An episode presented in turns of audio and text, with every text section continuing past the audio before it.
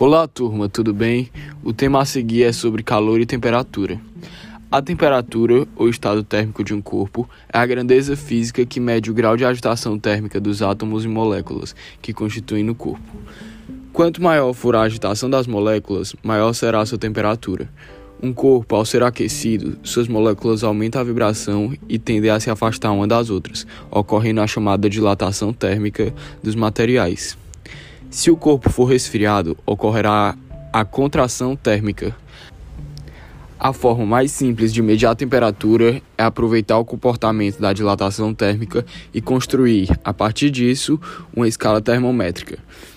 Quando colocamos um termômetro de mercúrio, material sensível às variações de temperatura, em contato com o corpo de alguma pessoa com febre, o mercúrio no interior do termômetro é aquele que dilata-se. A coluna do mercúrio indica um valor estabelecido por uma determinada escala termométrica. Sendo assim, é possível saber precisamente se alguém está com febre. Em física, calor corresponde à energia em trânsito, ou seja, que se transfere de um corpo para o outro em razão da diferença da temperatura. Essa transferência ocorre sempre no corpo de maior temperatura para o corpo de menor temperatura, até que atinjam um equilíbrio térmico. Portanto, o equilíbrio térmico ocorre quando os dois corpos cessam o fluxo de calor devido ao fato de terem a mesma temperatura. O calor também é chamado de energia térmica. É muito comum ouvirmos expressões como hoje está calor. Do ponto de vista físico, nos dias em que a temperatura ambiente está alta, podemos dizer que está quente e não que está calor. Nada pode estar calor, pois, como vimos, calor é apenas um fluxo de energia térmica.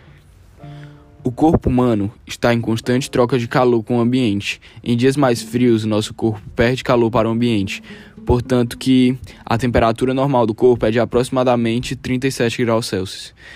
Portanto, na frase feche o casaco para não deixar o frio entrar, também é um equívoco. Primeiramente, o frio não existe como grandeza física. E, em dias frios, fechamos nosso casaco para reduzir a quantidade de calor que perdemos para o ambiente, re reduzindo assim a sensação de frio, pois o casaco barra a perda de calor para o ambiente.